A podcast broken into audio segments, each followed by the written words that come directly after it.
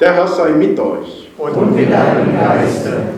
Aus dem heiligen Evangelium nach Matthäus. In jener Zeit, als Jesus die vielen Menschen sah, die ihm folgten, stieg er auf einen Berg. Er setzte sich und seine Jüngerinnen und Jünger traten zu ihm. Dann begann er zu reden und lehrte sie. Er sagte, selig die arm sind vor Gott, denn ihnen gehört das Himmelreich. Selig die Trauernden, denn sie werden getröstet werden. Selig die keine Gewalt anwenden, denn sie werden das Land erben. Selig die hungern und dürsten nach der Gerechtigkeit, denn sie werden satt werden. Selig die Barmherzigen, denn sie werden Erbarmen finden. Selig die ein reines Herz haben, denn sie werden Gott schauen. Selig die Frieden stiften, denn sie werden Kinder Gottes genannt werden. Selig, die um der Gerechtigkeit willen verfolgt werden, denn ihnen gehört das Himmelreich. Selig seid ihr, wenn ihr um meinetwillen beschimpft und verfolgt und auf alle mögliche Weise verleumdet werdet. Freut euch und jubelt, euer Lohn im Himmel wird groß sein. Evangelium unseres Herrn Jesus Christus. Lob sei dir, Christus. Es war ja ein langes Evangelium. Habt ihr noch was in Erinnerung, was im Evangelium gesagt wurde? Oder ist eine Frage da, wo ihr denkt, ich weiß gar nicht, was das heißt? Ihr Erstkommunionkinder. Ist gar nicht so leicht, gell? Wisst ihr denn, was selig heißt? Das ist ein schwieriges Wort. Ein altes Wort vor allem, weiß nicht, gell? Wenn man nicht weiß, was selig heißt, dann kann man den Rest überhaupt nicht verstehen. Von daher wundert es mich nicht, dass euch vom Evangelium das heißt. Selig könnte man in die heutige Umgangsform einbringen mit glücklich, happy. Happy bist du, wenn du Frieden stiftest. Happy bist du, wenn du Armut erlebst. Happy bist du, wenn du verfolgt wirst. Und jetzt habt ihr über das Wort happy euch, habt ihr euch erfreut, da war Schmunzeln auf eurem Gesicht. Aber wer ist denn schon happy, wenn er verfolgt wird? Wer ist denn schon happy, wenn er arm ist? Und das ist was, was an dem Evangelium manchmal nur schwer zu begreifen ist. Und ich habe mich sogar über das Evangelium als geärgert. Ich war Ministrant, Oberministrant und dann KJG-Gruppeleiter. Wir haben Sitzstreik gemacht vor dem Rathaus für Frieden in der Welt ohne Klebstoff. Aber mit einer Kerze in der Hand.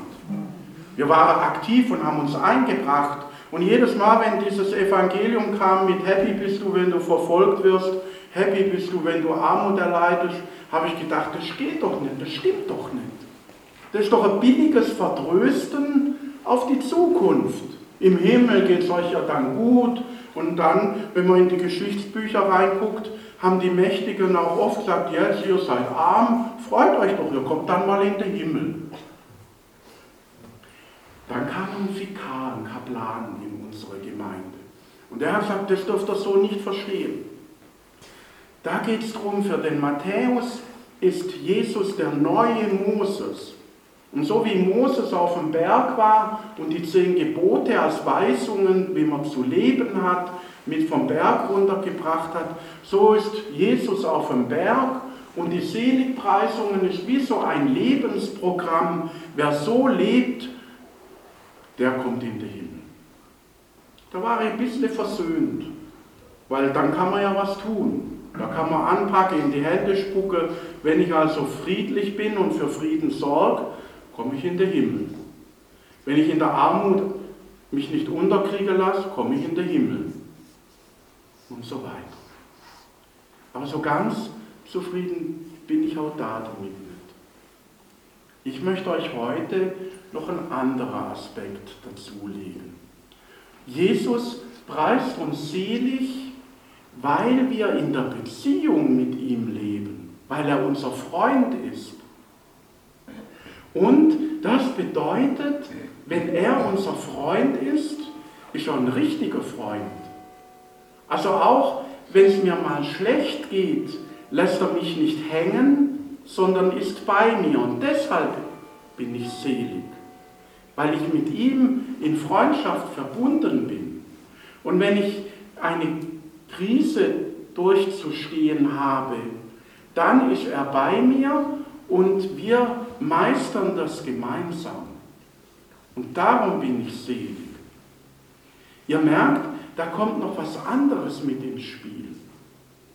Und Schwestern und Brüder, wir erfahren das ja auch da, wo wir in eine Krise kommen und wo wir diese Krise durchstehen, da verändert sich etwas in unserem. Wenn es richtig geht, kommen wir gestärkt daraus hervor. Wenn wir es schaffen, uns von der Trauer nicht überwältigen zu lassen, sondern uns unserer Trauer zu stellen, im Wissen, Jesus ist mit mir und er ist derjenige, der meinem Leben Halt und Grund gibt, dann verändert sich etwas in meinem Leben. Wenn wir in eine Notsituation kommen und darauf vertrauen, Jesus ist mit mir, dann kann sich auch da etwas verändern. Und das ist ein Aspekt, der mir bei diesem Evangelium sehr wichtig ist, aber den wir scheinbar so zwar irgendwie wissen, dass wir aus Krisen gestärkt hervorgehen, aber im Leben noch nicht wirklich befolgen. Wir sind jetzt nach drei Jahren Corona einigermaßen durch die Krise durchgekommen, aber haben wir daraus auch etwas für unser Leben herausgezogen, was uns weiterhilft? Ich habe eher das Gefühl, wir machen halt so weiter wie vorher. Nur mit dem Unterschied, dass wir durch die Zeit gelernt haben, auf Abstand zueinander zu gehen. Und das war in der Krise ja auch gut, dass wir da vorsichtig sind. Aber wenn wir auch innerlich auf Abstand gehen, dann wird es kritisch. Wenn wir aus der Krise nicht so hervorgehen, dass wir zwar vorsichtig sind, aber innerlich einander verbunden bleiben, miteinander im Gespräch bleiben, miteinander uns auf die Suche machen, wie wir Leben so gestalten können, dass wir trotz der äußeren Umstände in Verbindung miteinander bleiben, es schwierig. Und wenn wir hinschauen, da hat Corona tatsächlich was in unserer Gesellschaft verändert. Es ist jetzt möglich, dass Studenten es schaffen, dass ein Gastdozent ausgeladen wird, weil er über was spricht, was nicht angenehm ist. Es gibt also scheinbar nur noch zwischen Impfgegnern und Impffreunden ein Entweder oder. Entweder du bist meiner Meinung oder du bist mein Feind. Entweder du hörst auf mich und wir können uns darin verstehen, oder ich will mit dir nichts mehr zu tun haben. Und das ist fatal, wenn wir in dieses Entweder-Oder hineingehen, wenn wir nur noch, wie man bei Facebook sagt, in unserer Blase drinbleiben, uns nur noch mit unserer Meinung und mit denen beschäftigen, die unserer Meinung sind, dann gibt es keinen Fortschritt. Dann gibt es keine Veränderung. Und da glaube ich, ruft uns Jesus zu, selig seid ihr, wenn ihr trotz unterschiedlicher Meinungen das Gespräch sucht. Selig seid ihr, wenn ihr auf andere hört und dann miteinander sucht, was ist das Richtige und wie können wir gemeinsam vorankommen. Jesus ruft uns zu, selig seid ihr, wenn wir in den Blick nehmen, dass jetzt während der Energiekrise Menschen in Not geraten können. Das Essen, alles wird teurer, die Energie wird teurer, das Gehalt bleibt gleich, die Rente bleibt gleich.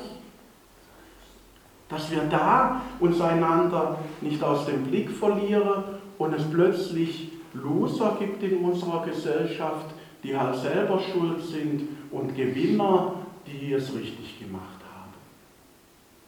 Sondern dass wir darauf achten, dass wir miteinander im Gespräch, miteinander auf der Suche, miteinander uns mühen, in die Zukunft zu gehen, und zwar so in die Zukunft zu gehen, dass wir nicht uns aufteilen in Verlierer und in Gewinner, in Rechthaber und Nicht-Rechthaber, in die, die die Wahrheit besitzen und in die, die sie nicht besitzen sondern dass wir uns klar machen, selig sind wir, wenn wir aus der Beziehung zu Jesus Christus heraus auf die Fragen unserer Zeit Antworten suchen und miteinander uns dann auf den Weg machen, um diese Antworten im Leben dann auch praktisch umzusetzen.